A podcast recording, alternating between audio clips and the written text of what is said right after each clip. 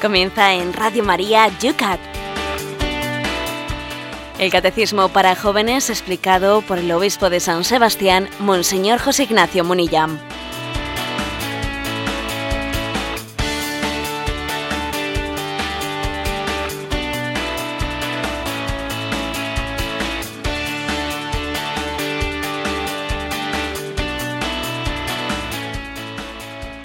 Muy buenos días a todos los amigos del YUCAT, el Catecismo de los Jóvenes, que una semana más, hoy lunes, comenzamos esta explicación que punto a punto vamos aquí desgranando. Ya hoy empezamos el punto número 100 del Yucat, 100 puntos explicados de este catecismo que el Santo Padre nos dejó en la mochila de la Jornada Mundial de la Juventud. Un regalazo para la nueva evangelización. Hoy en San Sebastián amanecemos hoy sin llover, 4 grados de temperatura. Cristina, ¿cómo estamos de temperatura por Madrid? Siempre dándonos envidia, Padre Esteban. Nosotros con más frío, 2 menos 2 grados. Fresquitos estamos aquí, más fríos estáis todavía por ahí. Pero empieza en Radio María, vamos a calentar motores, porque un año más estamos ya inmersos en el Adviento, mirando adelante a la Navidad, preparándonos para la Navidad. Y Radio María se prepara también con su habitual campaña de Adviento y Navidad. Buenos días, José Ignacio. Buenos días y la verdad es que también pues me parece que esa campaña anual que hace María en torno a la Radio María en torno a las Navidades nos recuerda pues que esta radio es un milagro. Es un milagro. A mí cuando me preguntan por ahí por qué es Radio María, cómo funciona, etcétera, a muchas personas les cuesta creer que esto sea así, especialmente a, las, a los profesionales de otras radios.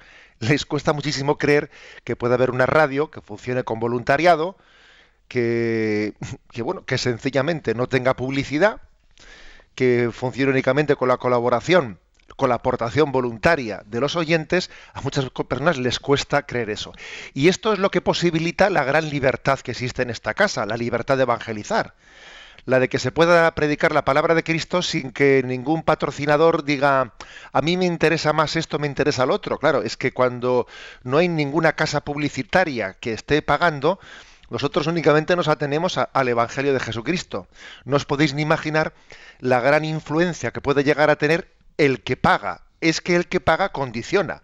Y el hecho de que aquí, pues digamos, quien aporte el dinero sean los oyentes que sencillamente quieren el, Evangelio de Jesucristo y el magisterio de la Iglesia, eso es lo que posibilita el milagro de esta radio. ¿eh? En las demás radios es una auténtica esclavitud el decir, Voy a mirar el índice de ayer, eh, ayer por la tarde, ay, este programa bajó el índice, el, siguiente lo subió, luego esto tengo que quitarlo, tengo que quitarlo porque claro, aquí alguien dijo una cosa muy bien dicha, pero perdió audiencia, luego tengo que... Claro, todo eso es una esclavitud, una esclavitud que se genera del dinero, es decir, el dinero y el mundo, ¿no? Es, la, es, el mundo como enemigo del Evangelio de Jesucristo. Mire usted, el Evangelio lo vamos a predicar, nos aplaudan más o nos aplaudan menos. ¿eh? Eh, entonces, ese es el milagro de Radio María, que es posible gracias a que, los, a que los oyentes lo sostienen, con lo cual nuestra palabra es ánimo con la campaña de Navidad, vamos a seguir adelante, Radio María va a seguir creciendo, este modelo es posible, se ha demostrado y creemos que tenemos pues que Radio María, ¿no? tiene un futuro prometedor.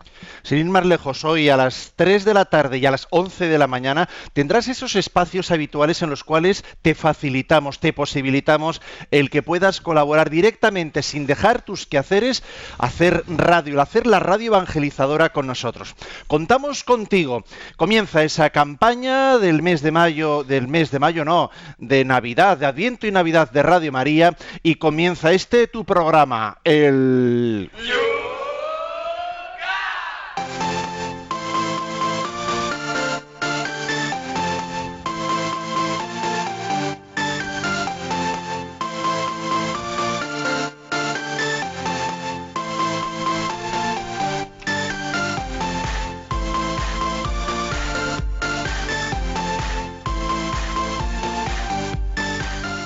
El Yucat de Radio María que comienza todas las mañanas para los que escucháis en directo con esta sintonía que nos recuerda estamos mirando hacia atrás, estamos mirando a los puntos que el viernes pasado desgranamos aquí y han quedado ahí todo el fin de semana para que podáis formular vuestras preguntas en torno a ellos.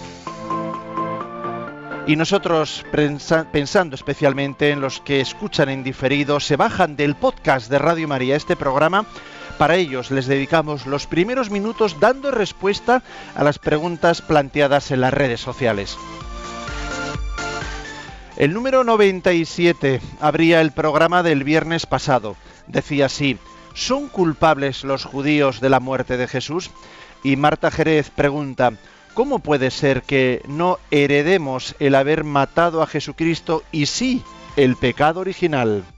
Bueno, la, eh, la, pregunta de Marta es interesante. Hay que reconocer que, que es una pregunta intuitiva, porque como aquí explicamos que no se puede decir, ¿no? Pues que los judíos hayan heredado el que sus padres o algunos de sus padres no hubiesen condenado a Jesucristo a muerte, que no cabe decir que esa expresión ¿no? que utiliza el Evangelio de San Juan, caiga su sangre sobre nosotros y sobre nuestros descendientes, ¿no? Se puede entender como que el pueblo judío hubiese eh, heredado el pecado, ¿no? y por lo tanto no sea un pueblo proscrito porque mataron a Jesucristo. ¿eh? Digamos que el Yucat rechaza, vamos, la Iglesia Católica rechaza tal interpretación. Entonces dice Marta, bien, pero entonces parece que el pecado original sí se hereda y el pecado de haber, de haber matado a Jesucristo no se hereda. Vamos a ver, hay que matizar como siempre, ¿no? Y digamos que el pecado original, también del pecado original decimos que no se hereda la culpa de Adán y Eva, ¿eh? O sea, es decir, se distingue entre el pecado originante y el pecado originado. Lo que del pecado original se hereda es el estado en el que queda la condición humana fruto del pecado de Adán y Eva, pero no se dice que no se dice que literalmente, que estrictamente eh, la culpa de Adán y Eva eh, sea, sea nuestra, ¿no? la culpa de haber transgredido eh, la llamada de Dios es de ellos.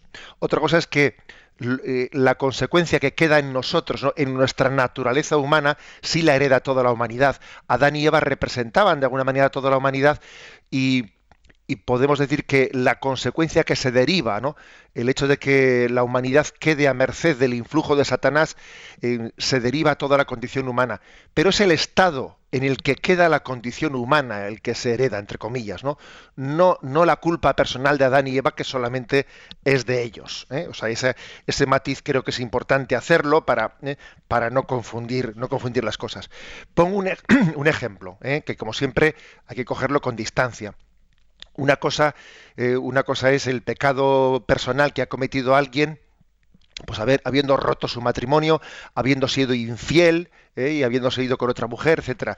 Pero es verdad que el pecado solamente es de él, pero el, las consecuencias del pecado, eh, pues ciertamente las van a sufrir sus herederos porque claro, sus hijos, ¿eh? sus nietos van a nacer en una familia en la que hay desestructuración, no, han sido hijos de una familia estable, o sea, sufren las heridas de, pero no la culpa de, lo que hizo su padre. Es, una, es un, un, ejemplo que lo digo un poco para acercarnos un poco a ese misterio sin que este ejemplo que haya puesto lo quiera ¿eh? aplicar literalmente.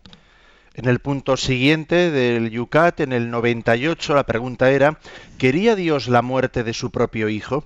Y desde Sevilla, en Facebook, Luisa nos pregunta, ¿de quién fue el plan de la redención del mundo a través de la cruz? ¿Del Padre o del Hijo?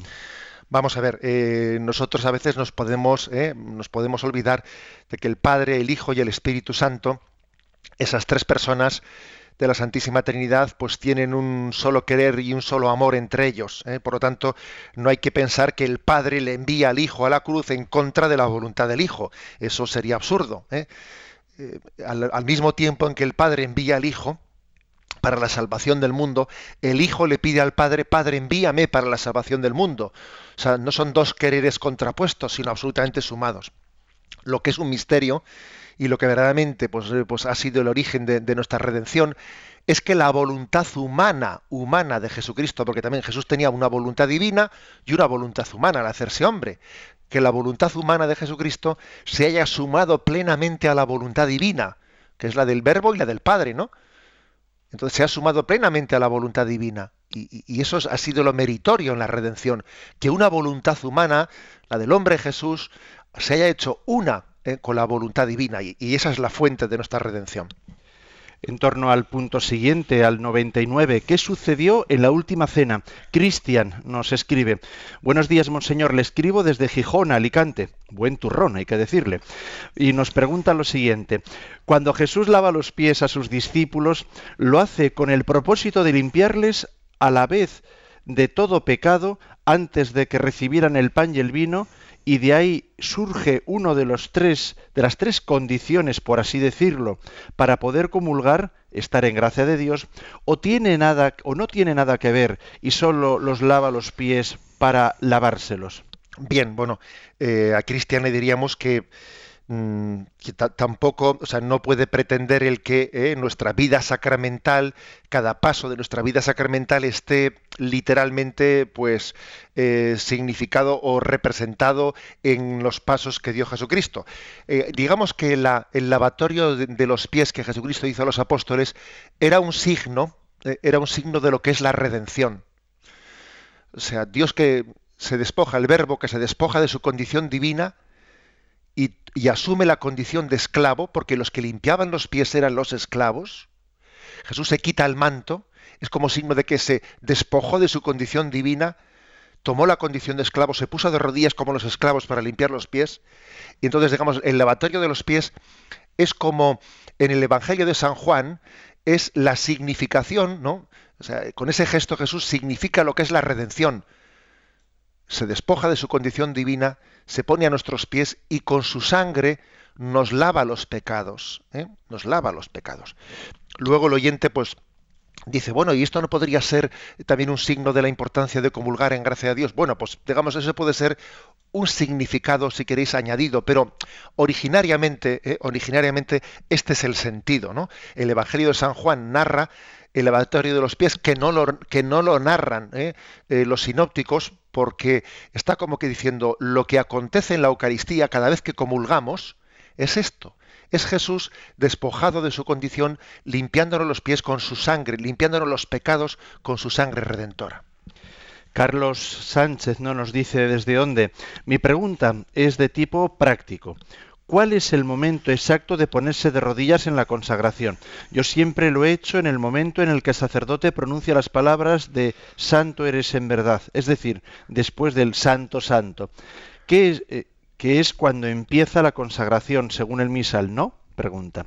Pero el otro día el sacerdote de mi parroquia dijo que había que hacerlo en el momento en el que pone las manos sobre las ofrendas.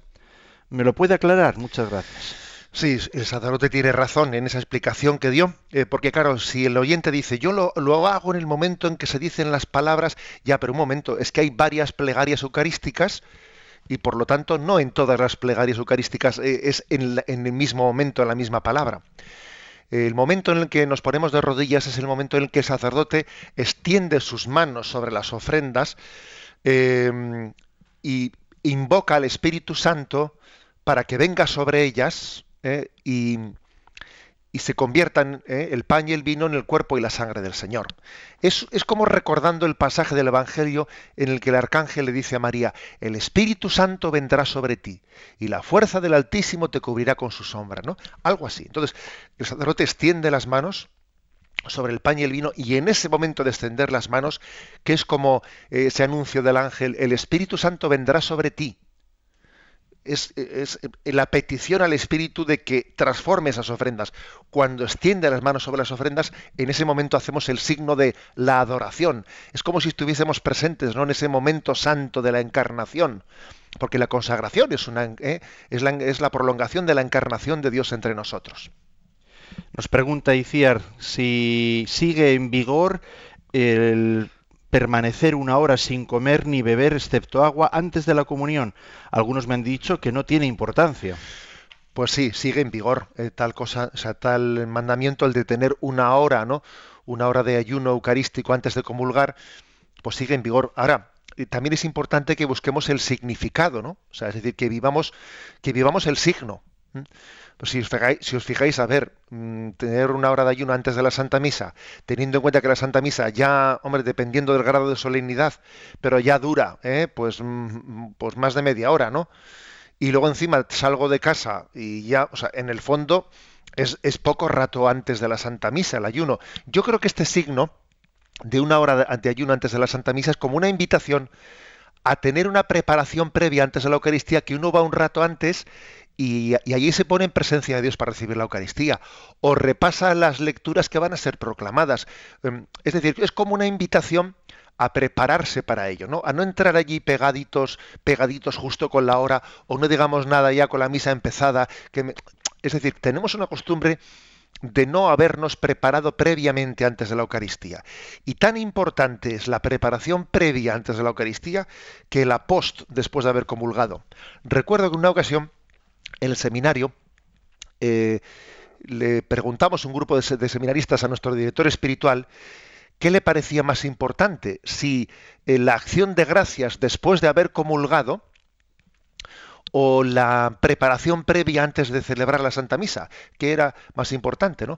Y se lo preguntamos a don José Rivera, que es un sacerdote que fue director espiritual nuestro y, y que está ahora en proceso de beatificación. Y él, sin dudarlo, dijo que le parecía más importante la preparación previa.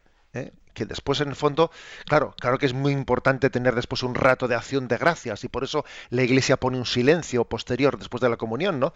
Pero él decía, él decía que, que, la clave está en la preparación previa, donde en el fondo uno se dispone a lo que va a recibir. ¿eh? O sea, el Señor, el Señor lo que, lo que necesita para poder tener todo el fruto es la acogida, ¿eh? la acogida. Bueno, pues esto vaya, vaya como eh, una eh, respuesta, pero también un poco ampliada de la, de la pregunta de Iciar.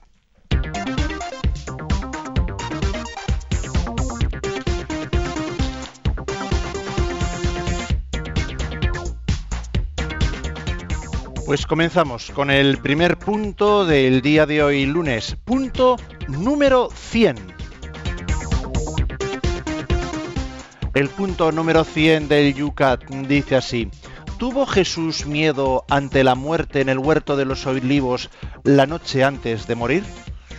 Y la respuesta es la siguiente.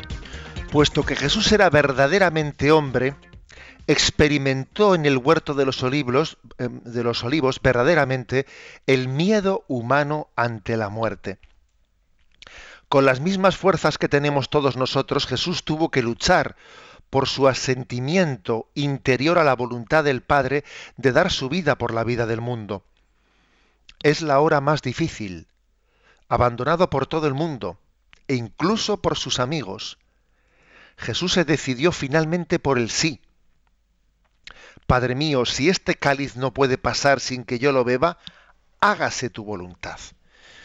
Bueno, eh, es decir, esta pregunta se adentra un poco eh, en lo que está pasando dentro de Jesús en el huerto de los olivos. Y vemos que lo que aconteció allí, pues es algo especialmente misterioso, ¿no? Que, que atestigua que Jesús es hombre, pues no con apariencia humana, no, sino que es hombre con todas las consecuencias. Jesús sintió miedo, sintió tedio, ¿eh? tedio, ¿eh? que es una, expresión que parece que está como cercana a la, a la a lo que ocurre en nosotros cuando nos desesperamos, tedio, o sea, un peso tremendo, ¿no? Sintió el peso tremendo de lo que iba a sobrevenir encima de él.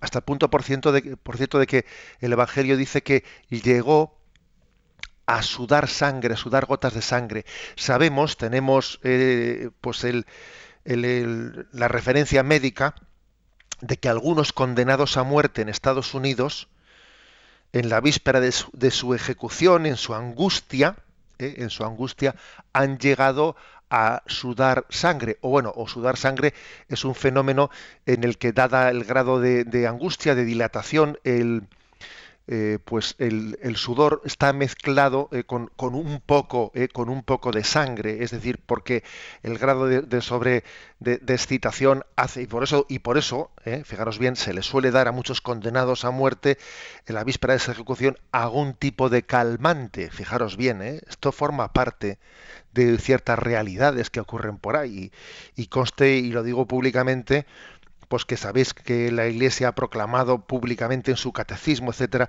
su ser contrario a la pena de muerte. Fijaros el hecho de que los condenados a muerte, en esa angustia, eh, algunos de ellos no, pues reciben por prescripción médica algún tipo de calmante, ¿no? Por, por la angustia que van a recibir. Bueno, pues este es Jesús. Este es Jesús que afronta la muerte sin ningún tipo de calmante, ¿no? De calmante, sino, sino voluntariamente, ¿no? Entregando su vida. Y el Jesús que al mismo tiempo que siente pavor, siente tedio, no se, no se echa atrás y vence la última de las tentaciones. La última de las tentaciones que Jesús tiene es la de, eh, la de decir, bueno, pero ¿para qué va a servir esto que estás haciendo? ¿Para qué va a servir? Tú aquí estás entregando tu vida y mira, y mira cuántos te van a rechazar, mira cuántos se van a burlar de ti, cuántas blasfemias, cuántas eh, herejías, cuántas idolatrías, mm, cuánto pecado, cuánta falta de santidad, cuánta falta de generosidad en tus sacerdotes, en los apóstoles que has elegido, en los obispos que les van a suceder, pero que, pero tú te das cuenta para qué para qué va a servir, no te das cuenta que, o sea, es decir, es el, peso de esa tentación sobre Jesucristo es un peso tremendo. Es un peso tremendo. Satanás está poniendo toda la carne en el asador en este momento, porque sabe que dice o ahora o nunca. ¿eh? Está eh, probando la condición humana de Jesús que, mm, que, como condición humana que es, se agarra a la vida, porque existe en nosotros un instinto de supervivencia, ¿eh? y Jesús lo tiene como hombre, y se agarra a la vida, y tiene esa lucha, ¿no? Esa lucha propia que, que tenemos todos los humanos. Bueno, pues eh, nosotros miramos, eh, Jesús pidió, en este momento tan misterioso, Jesús pidió a Pedro, a Santiago y a Juan que le acompañasen, pidió compañía. Y curiosamente además la compañía se la pidió a los tres apóstoles que habían tenido con él una especial experiencia de gloria en el Tabor, los que habían visto la gloria de Cristo, eh, que también hace poco lo explicó el Yucat, esa gloria que se reflejaba, que parece que transparentaba, ¿no? La humanidad de Jesucristo, su divinidad, esos tres mismos ahora, Pedro, Santiago y Juan, son los que van a ser testigos del momento más duro de Jesús tumbado eh, boca abajo, sudando sangre. Y, es como si Jesús dijese, eh, pido almas que compartan conmigo la pasión por el mundo, por su salvación. Pido, pido que algunos también, ¿no? reciban la llamada de Dios a padecer con el que padece, a sufrir con, con Jesucristo. Padecer con Cristo. Por cierto, San Ignacio de Loyola en sus ejercicios espirituales dice esto, padecer con Cristo. Él dice, pida al ejercitante, cuando va a meditar la pasión, dice, dolor con Cristo doloroso, quebranto con Cristo quebrantado, lágrimas, pena interna, de tanta pena que Cristo pasó por mí. es curioso, ¿no? O sea, los santos, eh, San Ignacio de Loyola, mm, nos piden que nos introduzcamos en el misterio de la pasión sintiendo con Cristo, padeciendo con Él. O sea, no solo estoy llamado a ver esto como quien ve en la televisión un espectáculo, no, estoy llamado a, participar de, de, la cruz de Jesucristo. y, además, mm, cuando decimos pena de Cristo, no se trata únicamente de ver la compasión, ¿eh? a nivel de compasión. ¿eh? Porque, no sé, la compasión, a ver, también cuando alguien ve que un perrito le ha atropellado un coche, le da pena, le da compasión. ¿eh? No, se trata de algo, de algo mm, distinto, ¿no? Es más profundo, se trata de penetrar en el corazón de Cristo, sumergirse en su amargura, que es infinita, la amargura del Dios hombre, asomándonos al misterio de Jesús que carga con los pecados de toda la humanidad. ¿Mm? Por ejemplo, ayuda, ayuda a entender esto en esa reprensión que Jesús hace a aquellas mujeres que lloran por él. Es una reprensión auténtica a la falsa pena, a una insuficiente compasión humana que se queda un poco en la periferia, ¿no? En la epidermis. Aquellas mujeres que están viendo un, un puro hombre y lloran por él, y Jesús les dice, mujeres, no lloréis por mí, llorad más bien por vosotras. Porque si en el leño verde se hace esto, en el seco, ¿qué no se hará? Eh, o sea, es decir, es, una reprensión que les está como diciendo, mm, adentrémonos en este sufrimiento y daros cuenta que el sufrimiento de Cristo es porque carga con los pecados del mundo. Es como si les dijese a aquellas mujeres, lo que os debía de doler es que el amor de Dios sea despreciado.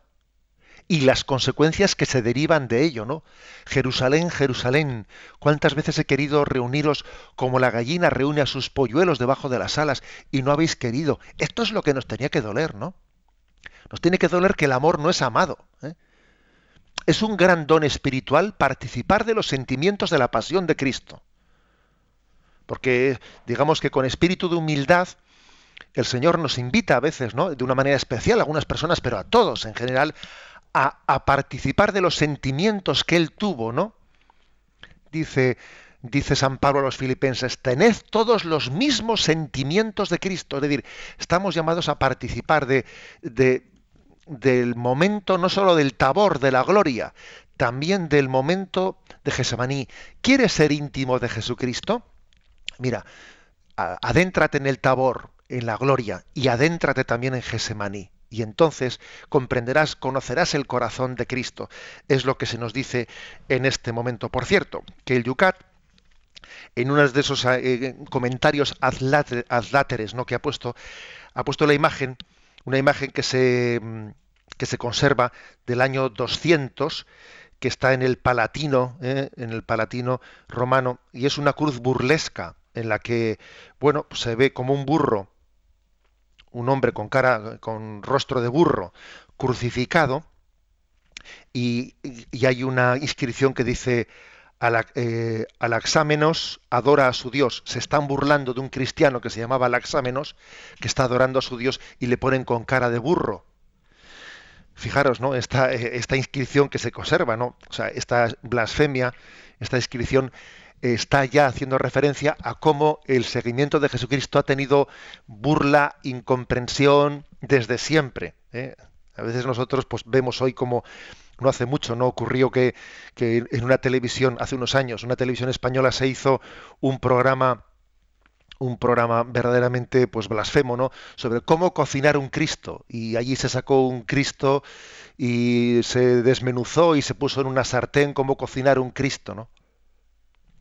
Y dice uno, madre mía, eso ocurrió y luego encima, digamos que cuando fue denunciado tal persona por falta de por falta de respeto eh, pues a los sentimientos religiosos después de un proceso muy largo, finalmente el Tribunal Constitucional pues acaba diciendo que eso es libertad de expresión y que hay que permitir que los artistas eh, se expresen, ¿no? Y uno dice, madre mía, pues pues pues mire usted, ¿eh? pues la verdad es que sigue sigue lloviendo sobre mojado porque es curioso que ante Jesucristo o nos arrodillamos, ¿no?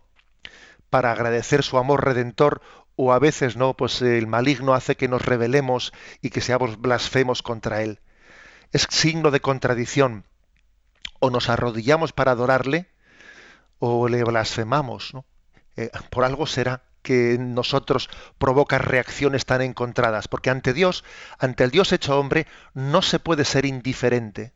¿Eh? Es, es eh, la, la, clave ¿no? de, lo que significa. La cruz no deja indiferente a nadie. ¿eh?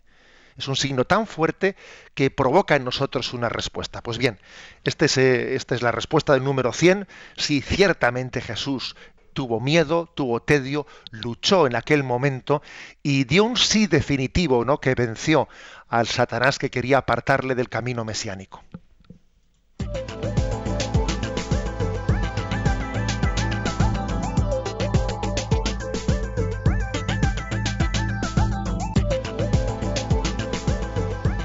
Abrimos nuestras redes sociales para todos los que en torno a este punto que acabamos de comentar podáis también formular vuestras preguntas.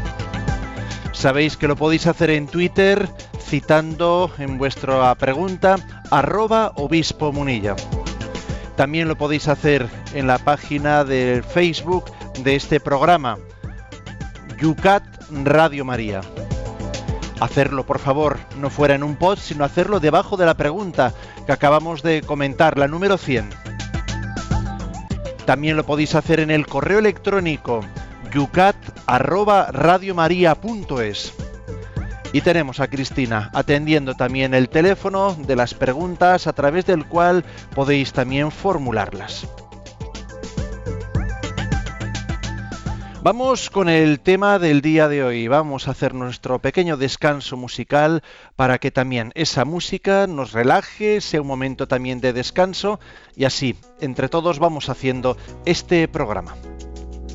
Déjalo actuar. Eolian.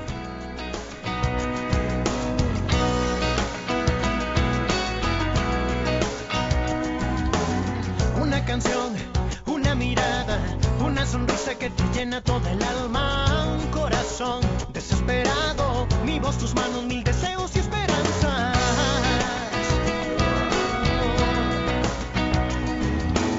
Hay mil maneras, solo un camino para alcanzar lo que tú sueñas, tu destino.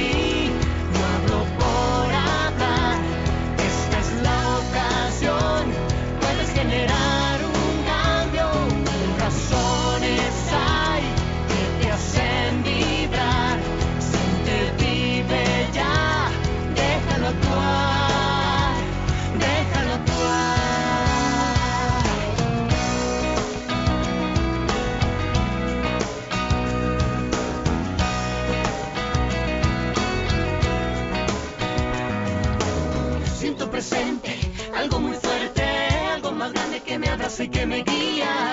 Color, amor, fuerzas que están en tu interior. Dolor, pasión, lo que ha marcado tu corazón.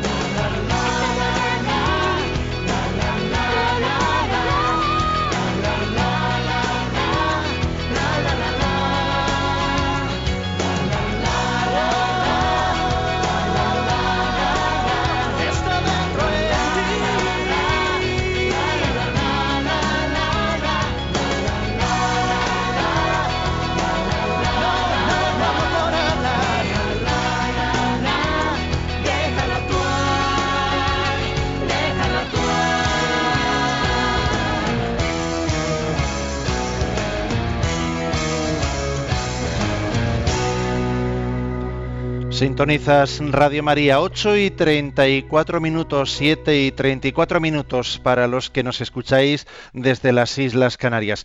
Sintonizas el Yucat, el Catecismo para los jóvenes, que Radio María a estas horas de la mañana pone a tu alcance. Vamos a atender a las preguntas que nos están realizando a través de las redes sociales nuestros oyentes. En torno, vamos a mirar al Facebook, por ejemplo, tenemos a Antonia que estaba diciendo, no sabemos si tuvo miedo y hace su reflexión y le contestan varias personas diciendo, sí, sí, claro. Por ejemplo, vamos a leer la que pregunta, también hace una pregunta en torno a ello. Bellacala, con ese nick, nos escribe muchas veces y dice, oh Dios mío, claro que tuvo miedo, una gran angustia, dolor, Padre, aparta de mí este cáliz, mas no se haga mi voluntad sino la tuya. Dicen que porque veía que aunque diese su vida por nosotros, nosotros no íbamos a cambiar y a valorar lo que este santo sacrificio significó y significa para muchos.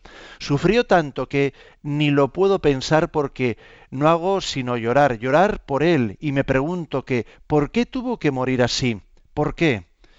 ¿Por qué, mi niño lindo, Jesús divino, por qué? Solo predicó amor y paz. Le dieron muerte, la peor de las muertes. Padre, perdónanos, Padre, perdónanos, no sabemos lo que hacemos, lo que hacíamos, lo que seguimos haciendo muchas veces, solo aparte con esos romanos que nosotros también te clavamos en la cruz, dice Villacala. Bueno, pues yo sabéis lo que, lo que opino, que posiblemente si el Señor no hubiese llevado, llevado a cabo la redención como la llevó, me parece a mí que no hubiese arrancado eh, esa reflexión en esta oyente o en tantos otros de nosotros. ¿eh? Si, si se suscita en nosotros, ¿no? Una especie de intuición de que aquí hay una declaración de amor eh, a, bocajarro y se suscita, digamos, un corazón impactado como el de esta oyente que acaba de escribir eso en Facebook, apuesto a que si la redención no hubiese tenido este dramatismo, no hubiese suscitado esa reflexión. Es decir, también es curioso que nosotros, nuestra sensibilidad, eh, para poderse poner alerta, alerta, necesita también ser sacudida. Y desde luego no hay nada que sacuda tanto nuestra sensibilidad como el sufrimiento. El sufrimiento es como una alerta, alerta de nuestra sensibilidad que nos dice, ojo, aquí hay algo grave, hay algo importante, aquí nos la jugamos. Pues bien, quizás no. El dolor, el sufrimiento es como el altavoz, el altavoz que Dios ha tenido que utilizar para despertar nuestra sensibilidad del letargo. También en torno a esa pregunta, Pablo, Pablo nos dice, ¿qué mejor ejemplo nos puede dejar en herencia que el valor y la fe en Dios? Sin embargo, yo también eh, te he dejado solo en el camino.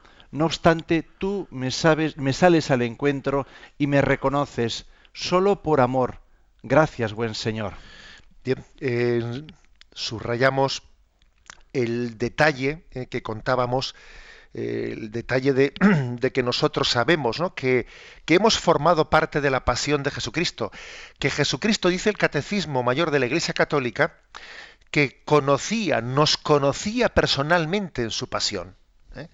El Catecismo de la Iglesia Católica dice, dice explícitamente, que Jesús, que llevó eh, a cabo la redención con plena conciencia, eh, nos conoció personalmente en el momento en el que entregaba su vida. O sea, le conoció a José Ignacio, le conoció a Esteban, le conoció a María, le conoció a Mari Carmen. O sea, nos conocía, no, no hacía eso de una manera inconsciente.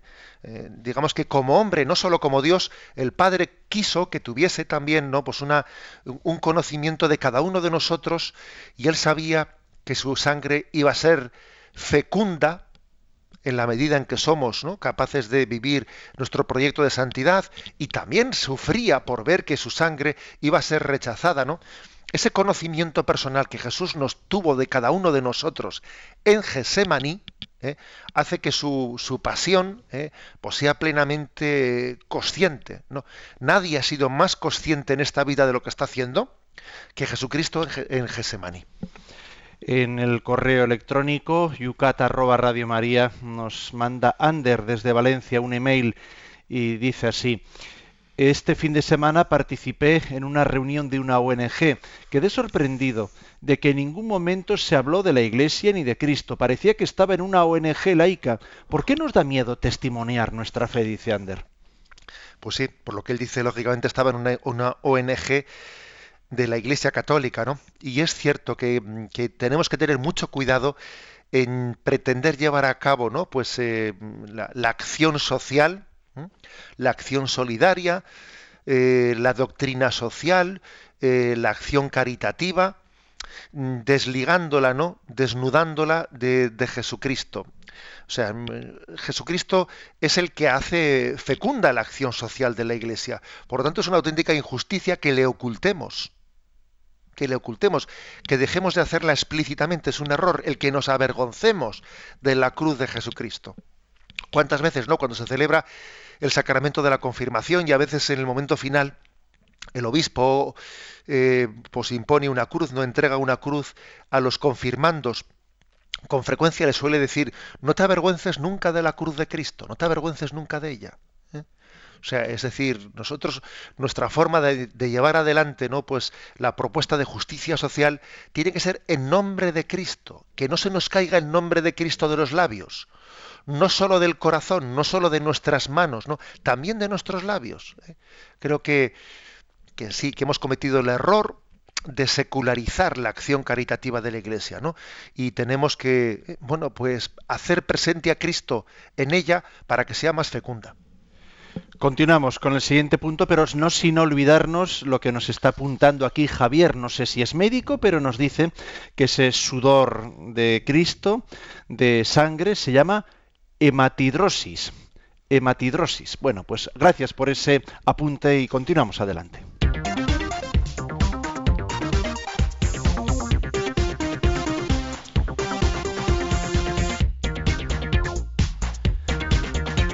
Continuamos adelante en el Yucat. El segundo punto para la segunda parte de este programa del día de hoy lo tenemos compartido también en el Facebook de este programa Yucat arroba Radio María. Yucat Radio María. Es el punto 101. Dice así. ¿Por qué tuvo Jesús que redimirnos precisamente en la cruz? Y la respuesta es, la cruz en la que Jesús inocente fue ajusticiado cruelmente es el lugar de la máxima humillación y abandono. Cristo nuestro Redentor eligió la cruz para cargar con la culpa del mundo y sufrir el dolor del mundo. De este modo, mediante su amor perfecto, ha conducido de nuevo el mundo a Dios. Dios no nos podía mostrar su amor de un modo más penetrante que dejándose clavar en la cruz en la persona del Hijo. La cruz era el instrumento de ejecución más vergonzoso y más cruel de la antigüedad. Los ciudadanos romanos no podían ser crucificados por grandes que hubieran sido sus culpas. De este modo Dios penetra en lo más profundo del dolor humano.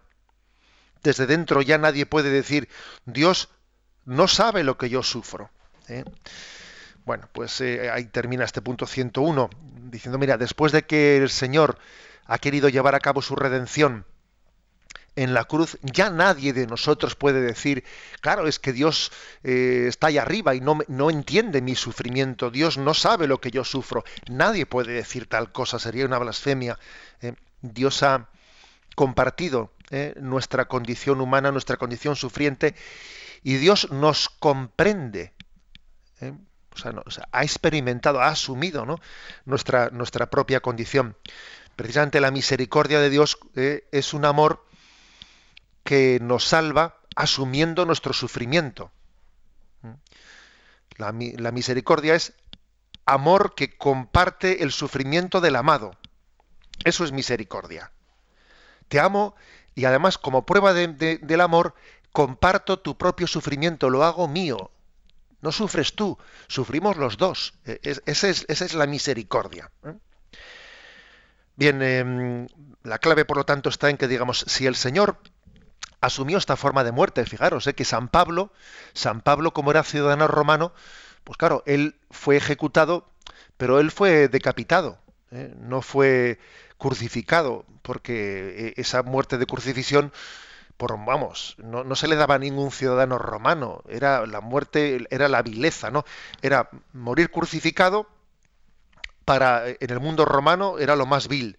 Y en el mundo judío morir morir fuera de las murallas de Jerusalén y ser enterrado fuera de las murallas de Jerusalén pues era el colmo del colmo no desde el punto de vista digamos de los romanos crucificado muerte de esclavo.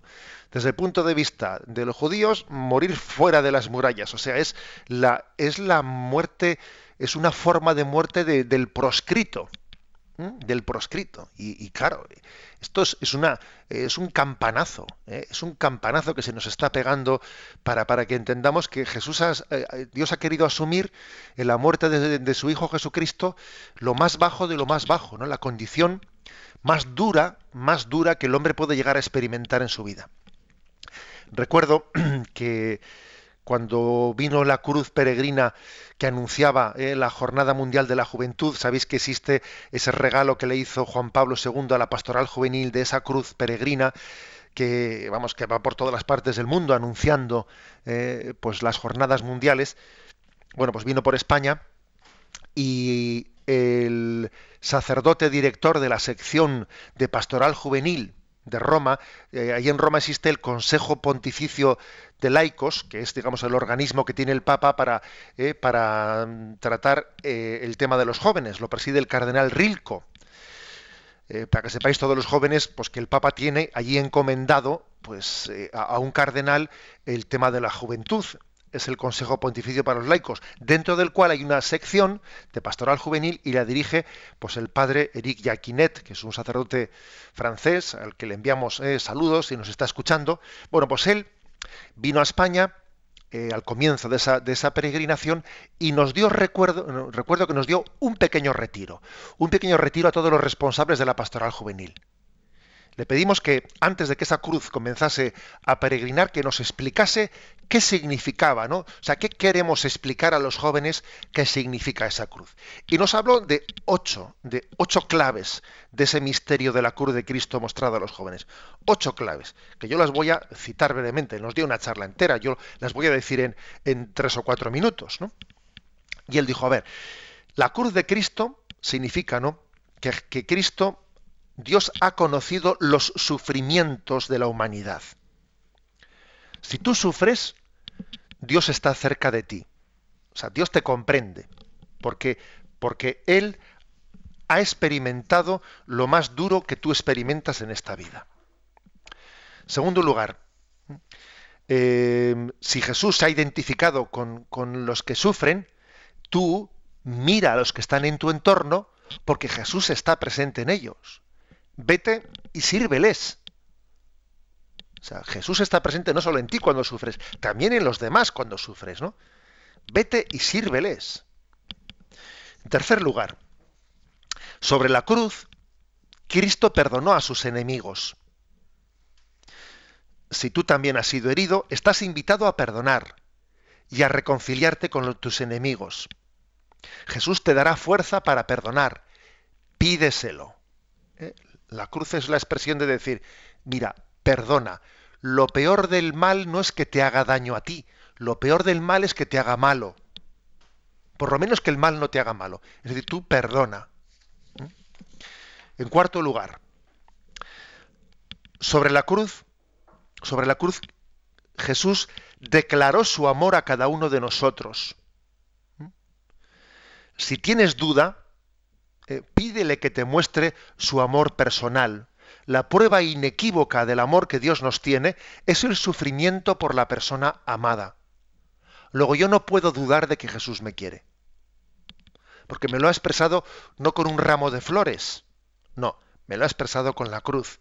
Y ese no es un signo ambiguo, ahí no cabe dudas. Si alguien me entrega flores, pues yo qué sé, pero si alguien sufre por mí, no puedo dudar de ello. En quinto lugar, sobre la cruz, Dios ¿eh? dio su vida por el perdón de nuestros pecados. Pues entonces la consecuencia cuando miramos la cruz de Cristo es, si Él entregó su vida por el perdón de mis pecados, le voy a dar mis pecados, ¿no? Y le voy a prometer luchar para no recaer en ellos. El sacramento del bautismo y de la reconciliación es como dejarnos bañar, dejarnos bañar por esa agua y sangre que brotó del costado de Cristo cuando fue traspasado por la lanza. Dale tus pecados, Él ha venido a rescatarte de ellos.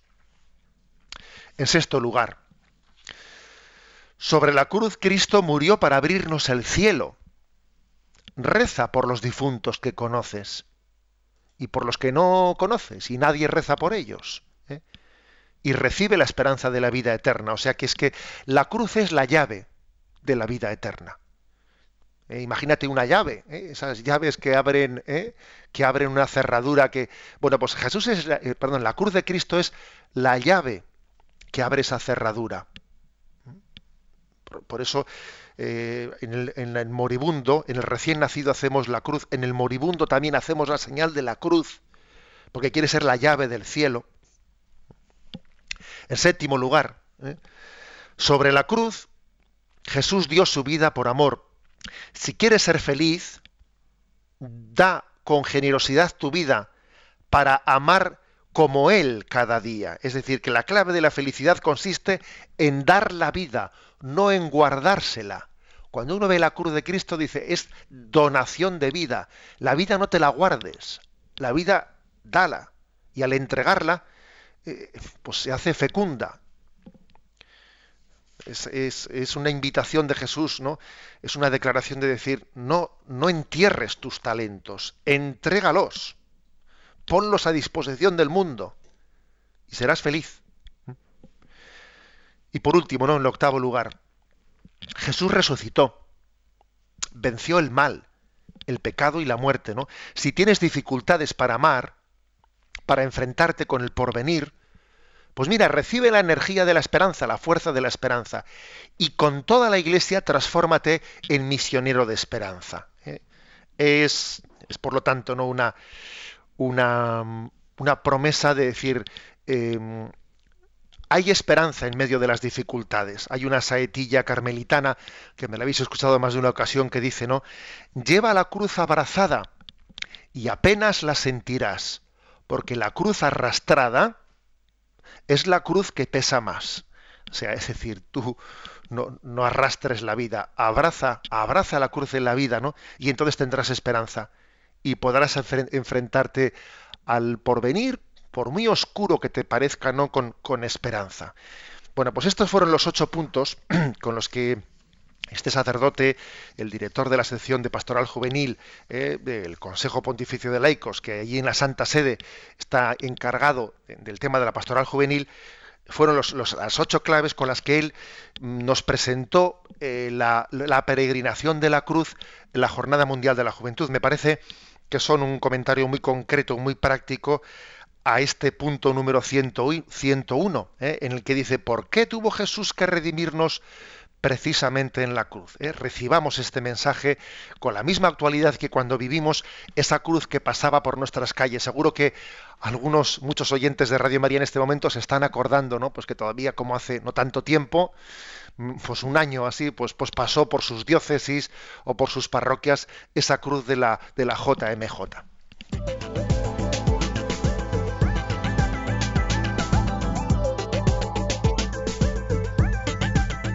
Son las 8 y 53 minutos.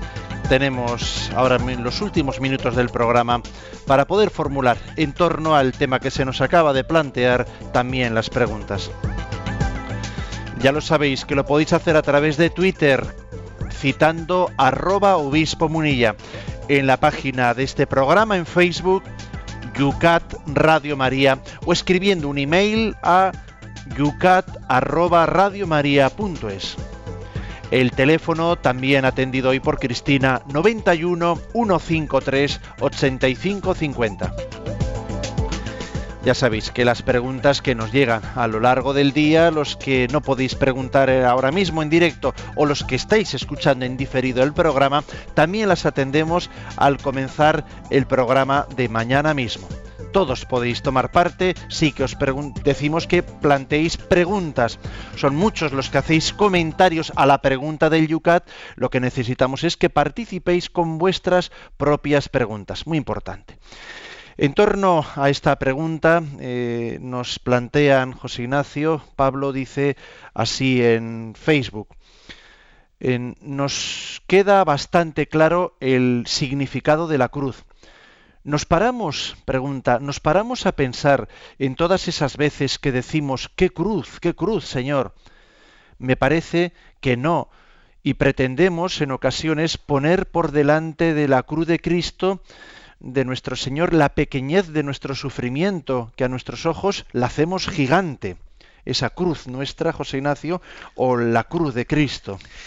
me recuerda el comentario de Pablo, me recuerda pues una pequeña, un sketch, ¿eh? un sketch que, que vi por internet referido a que nos suele parecer nuestra cruz la más dura, ¿no? es que dices que claro, es que si mi cruz fuese de otra manera, pero lo malo es que esto, mira, yo estaría dispuesto a asumir la cruz, pero si me cambiasen esto, si me cambiasen lo otro. Bueno, pues dice que es uno que se va, eh, va ante San Pedro y le dice, oye, que yo estoy dispuesto a asumir la cruz, pero claro, es que esta cruz, y va allí con una cruz colgando, ¿no? Como si fuese, pues eso, un nazareno, esta cruz me hace daño aquí y, claro, pues me viene mal al hombro, porque yo en el hombro tengo un problema y no podía. Dice, bueno, pase usted, aquí hay una sala, una sala llena de cruces y, le permitimos, mire usted si, eh, si es generoso el Señor, le permitimos elegir una cruz. Entonces dejó allí su cruz y empezó eh, a, a, elegir otra coge una, ay, es que esta me hace un poco daño aquí, esta como yo soy un poco bajo me queda demasiado alto. Y una sala llena de cruces, ¿no? Y, fue, fue cogiendo una y otra y otra y a todas les buscaba alguna pega. No estaba, en, no estaba en concreto contento con ninguna. Se tiró toda la tarde. Y finalmente a última hora ya de la tarde cogió una y dijo, bueno, esta, esta parece que, ¿eh? esta parece que sí. Volvió, salió y le dice a San Pedro, ya he encontrado la cruz, con esta, con esta me conformo. Y entonces le dice San Pedro, pero hombre, si es la que usted había dejado cuando había entrado. ¿eh?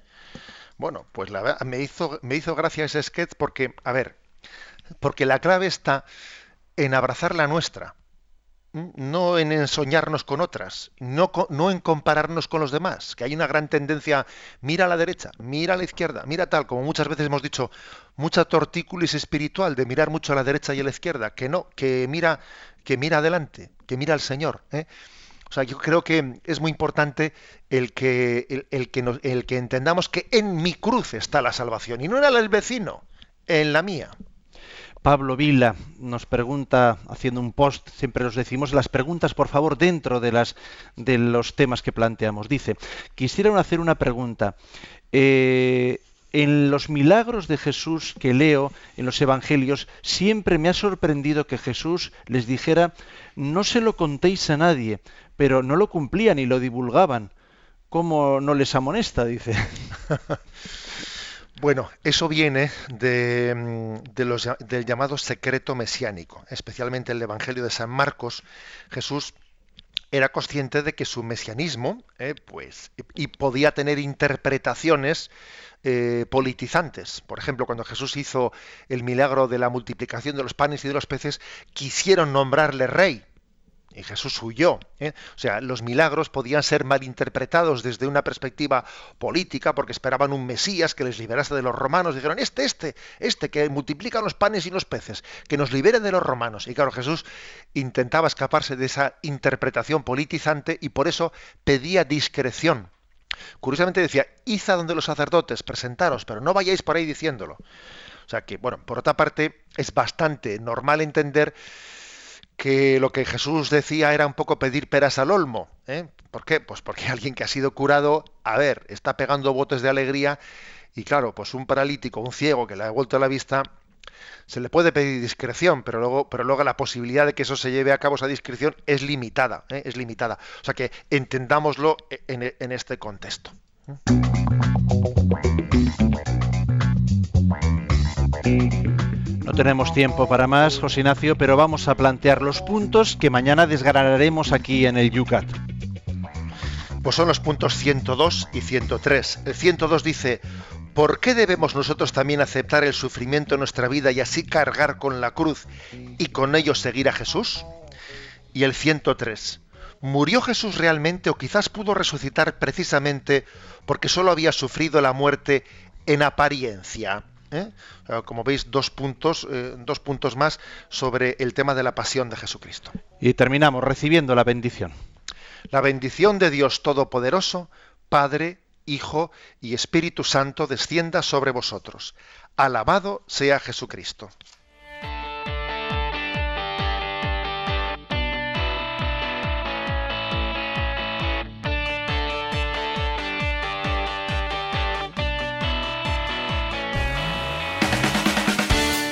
Así finaliza en Radio María Yucat.